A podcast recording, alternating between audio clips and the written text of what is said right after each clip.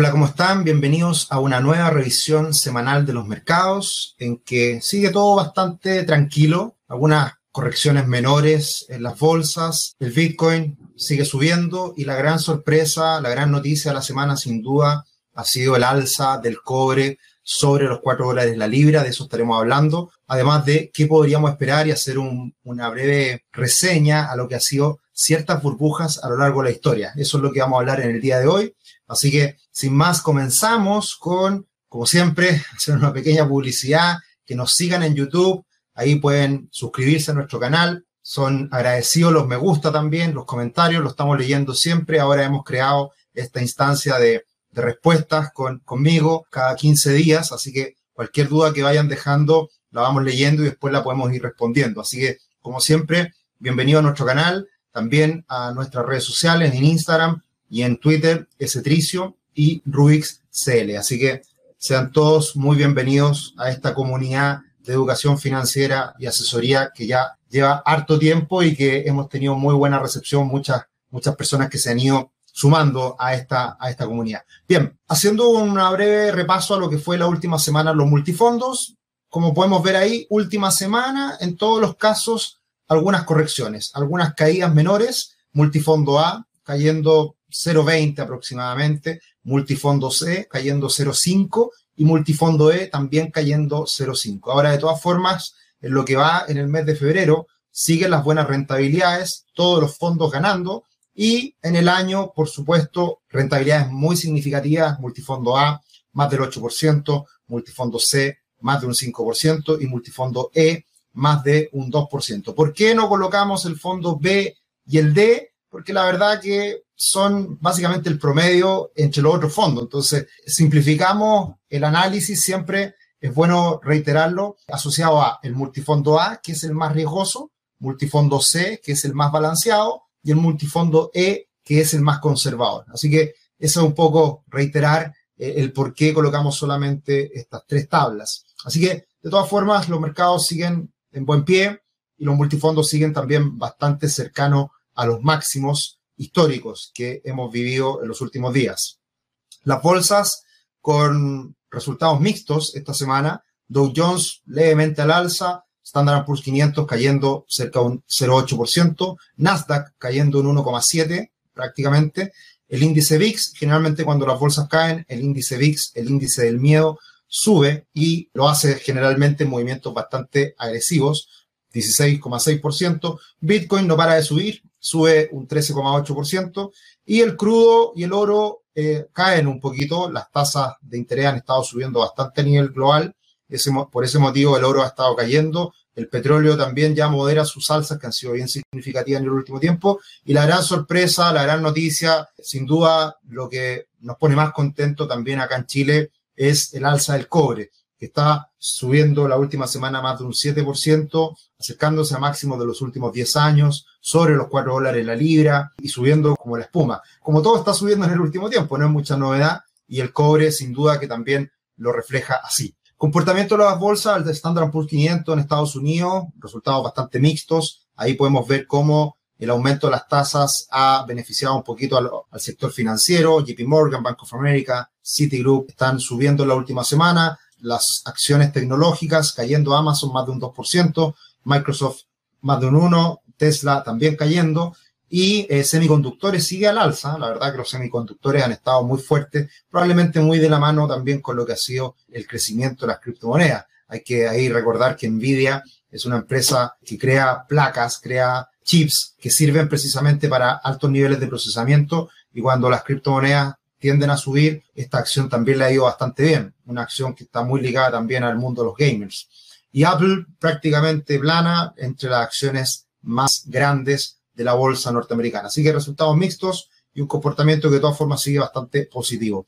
Bueno, haciendo mención como siempre investing.com, eh, la imagen de la semana, aquí tenemos a un Frankenstein, que es el, el Bitcoin que no para de subir, no para de crecer y detrás ahí está el doctor que que lo está impulsando, que es Jerome Powell, el presidente de la Reserva Federal de Estados Unidos, donde la Fed sigue imprimiendo, sigue aumentando el balance de, de, la Fed y por lo tanto esto va a seguir impulsando los mercados más allá de los riesgos que uno pueda estar observando en este momento. Vamos a hablar precisamente de riesgos más adelante, en donde no hay que desconocer cuando los mercados financieros lo han pasado mal. La mente humana es muy frágil y hoy día estamos todos contentos con los mercados subiendo, pura felicidad, puras rentabilidades, todo sube y, y se ve muy fácil el invertir. Pero quiero hacer mención más adelante a las épocas malas, que hay que recordarlas, hay que tenerlas presentes porque de eso precisamente es lo que nos tenemos que resguardar evitar cometer errores, evitar, evitar caer en la complacencia de lo que nos están mostrando hoy día los mercados.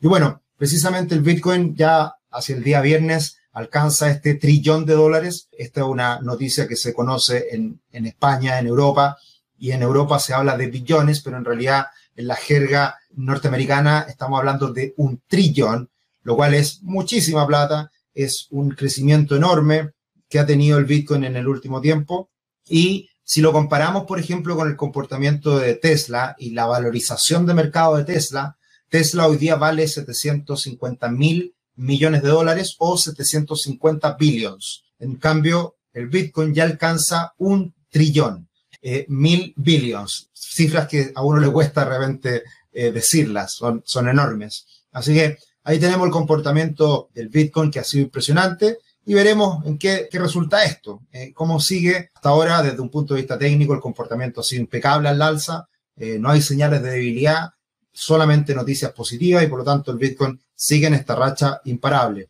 que va muy de la mano con este balance de la Fed, con este crecimiento nuevamente alcanzando máximos históricos, que básicamente el balance de la Fed es cuánta es la cantidad de dinero que ha imprimido y ha entregado a la economía. Por lo tanto, en la medida que este balance siga creciendo, los mercados van a seguir con buen ánimo, con buen comportamiento. Y esto sigue inflando diferentes instrumentos financieros. De eso se trata un poquito. Y lo complejo de todo esto es que hay muchos detractores o muchos críticos respecto a la situación que viven los mercados hoy día en el mundo, es el hecho de que ha aumentado fuertemente la deuda a nivel global.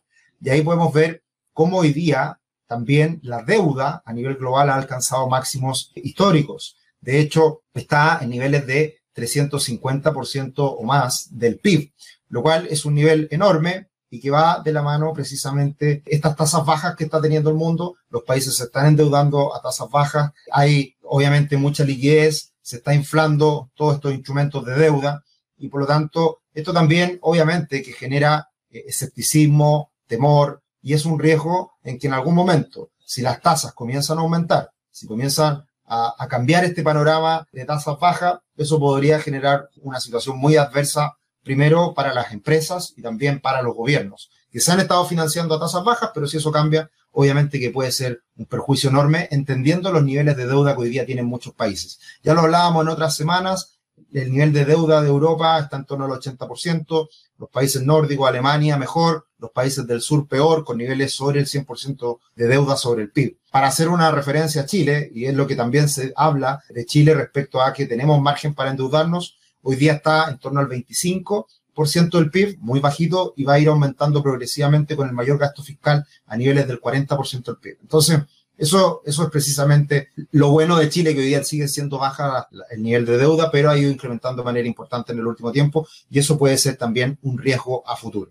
Bien, pero la gran noticia de la semana sin duda es el cobre subiendo como la espuma más de 4 dólares la libra cerrando el día viernes, una tendencia alcista enorme, se habla mucho de este superciclo del cobre y se está nuevamente alimentando y en ese sentido ya varios bancos de inversión están hablando de un cobre sobre los 4 dólares, muchos ya lo dicen, y ahora probablemente vaya subiendo ese objetivo. Goldman Sachs fue probablemente el más osado y el que se la jugó con un, un número mayor, que precisamente viene hablando los últimos días que a 12 meses el cobre debería estar cercano a los máximos históricos que están en 4 dólares con 60 centavos. ¿Qué es lo que impulsa al cobre? Todo lo que hemos hablado previamente, pero además todo el mundo de la electromovilidad y la energía renovable, que van a necesitar de mucho más cobre en la medida que esto vaya cambiando en esa dirección. Por tanto, la esperanza a futuro, obviamente que son bastante optimistas respecto a el cobre.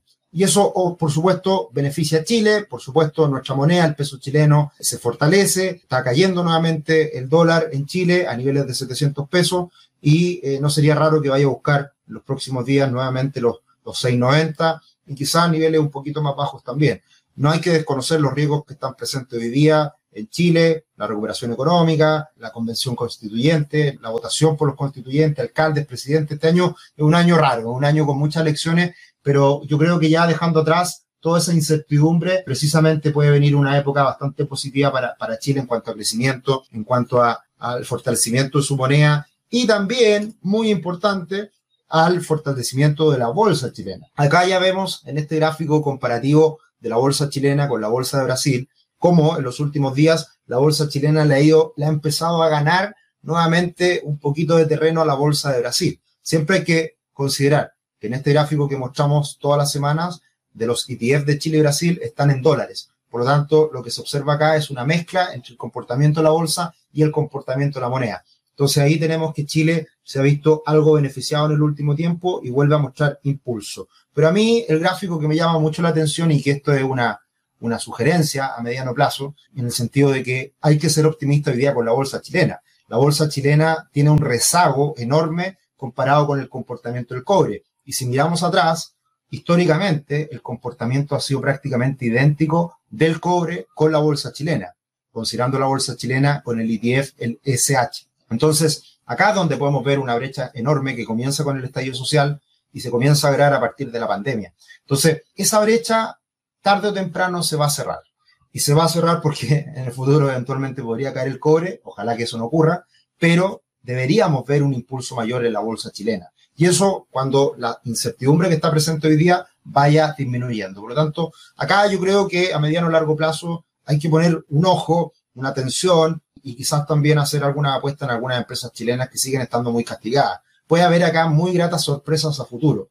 Y precisamente, ¿por qué lo comentamos? Porque si el mundo está subiendo como la espuma y hay alguien que está rezagado, es por algo, sin duda, pero también esas brechas se tienden a cerrar con el paso del tiempo. Entonces, lo ilógico es comprar algo que está excesivamente caro, algo excesivamente sobrevalorado, eh, a pesar de que pueda seguir subiendo, pero tener en cuenta que pueden haber, riesgos importantes de correcciones. En cambio, algo que está muy castigado en un contexto global que es muy favorable, sin duda que aquí puede haber oportunidades. Así que precisamente nosotros en Rubix cada día nos estamos poniendo un poquito más positivos, más optimistas con la bolsa local.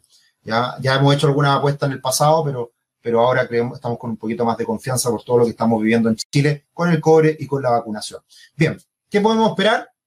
Traigo a colación algunos fragmentos de un libro muy conocido un paseo aleatorio por Wall Street, un clásico de inversión, y que habla de precisamente las burbujas que se han creado a lo largo de la historia. Muchos de ustedes, si, se han estado observando los mercados a lo largo del tiempo, saben, conocen de la tulipan manía que existió por ahí por los años 1630 y, y, que termina precisamente el año 1637, que es que los bulbos de tulipán llegaron a cotizar tan alto que tenían precios similares a las viviendas. Y mucha gente empezó a hipotecar sus casas para comprar estos bulbos que se estaban revalorizando en el tiempo. Bueno, ya sabemos cómo terminó esto y así ha ocurrido en muchos casos. La burbuja del Mar del Sur, por ahí por los años 1700, una empresa que era que tenía muy buenas perspectivas supuestamente, pero que al final terminó siendo un desastre. Los clamorosos años 20, sabemos cómo terminaron con la Gran Depresión de los años 30, en donde estalla la burbuja en 1000 929 y se genera esta gran depresión, años en donde la bolsa subía sin parar, no sé si les suena, y también tenemos los formidables años 50, acciones como IBM, Xerox, Avon, que crecieron mucho también en esa época, los desbordados años 60, con eh, la primera gran burbuja tecnológica que todo lo que era electrónico en ese momento se revalorizaba, los clamorosos años 80, que termina en 1987 con una caída muy importante y en ese momento eh, se vivió muchas fusiones y adquisiciones, que eso inflaba muchas veces los precios de las compañías. Se vivió en esa época la onda de la optimización, entonces existían estas fusiones, hacer sinergia y a, partir de eso crecer. Y bueno, generalmente cuando hay muchas fusiones y adquisiciones se inflan los precios también. Y después tenemos las más recientes, la burbuja del Japón en los años 80, ya les voy a mostrar un gráfico, y la burbuja.com en el año 2000, que son las más conocidas, la, generalmente más se habla de ellas. Pero la burbuja de Japón a mí me llama mucho la atención que, que no muchas veces se habla de ella y que todavía ni siquiera después de varias décadas se logra alcanzar los máximos de esa oportunidad. Y, solamente un dato en ese sentido, terreno bajo el Palacio Imperial en Tokio valía más que toda la tierra en California. Y el mercado bursátil japonés fue valorado en un 45% del mercado de capitalización mundial. ¿ya? Y esto terminó por ahí por los años 90. Y acá está el gráfico del Nikkei de Japón, que alcanzó esos máximos en los 40.000 puntos de infracción un alza, como se dan cuenta acá, como la espuma, nada antes visto. Bueno, el Bitcoin probablemente es un alza de ese estilo. Y después una caída estrepitosa, si se dan cuenta. Y estamos recién alcanzando niveles logrados hace 30 años atrás. O sea, cuando uno habla de que invertir en bolsa, invertir en acciones, a la larga siempre renta, yo siempre me cuestiono esto, porque en Japón no ha ocurrido así. En Japón uno podría haber comprado en la década del 80 y hasta ahora no haber recuperado el dinero invertido en ese momento. Entonces, eso hay que tenerlo siempre en cuenta y colocarlo en contexto que estas situaciones se pueden dar. Entonces, ahora Japón subiendo también de manera muy fuerte como, como todo, pero hay que tener en cuenta que estamos recién alcanzando máximos que se lograron a fines de los años 90. Y lo último que también es muy importante, la década perdida en Estados Unidos. En Estados Unidos no siempre las acciones suben y suben y suben y suben han habido periodos en la bolsa norteamericana en donde no se ha pasado bien.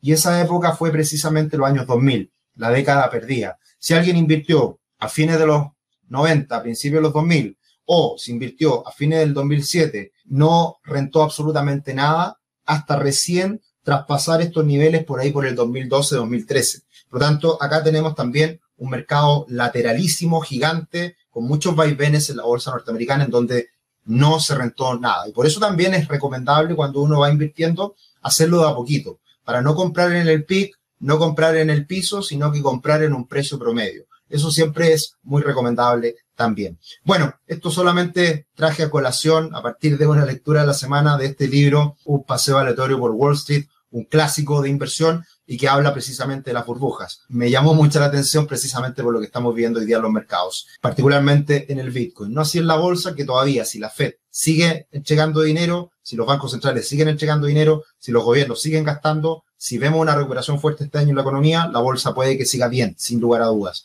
Lo que sí me llama un poquito la atención el Bitcoin y hay que irse con cuidado. Eso sería por esta semana. Que estén muy bien, un abrazo. Tenemos nuevo webinar el día miércoles, ya finalizando este mes de febrero y estos dos primeros meses del año que han sido tan buenos para los mercados, para las bolsas. Un abrazo, que estén muy bien. Chao, chao.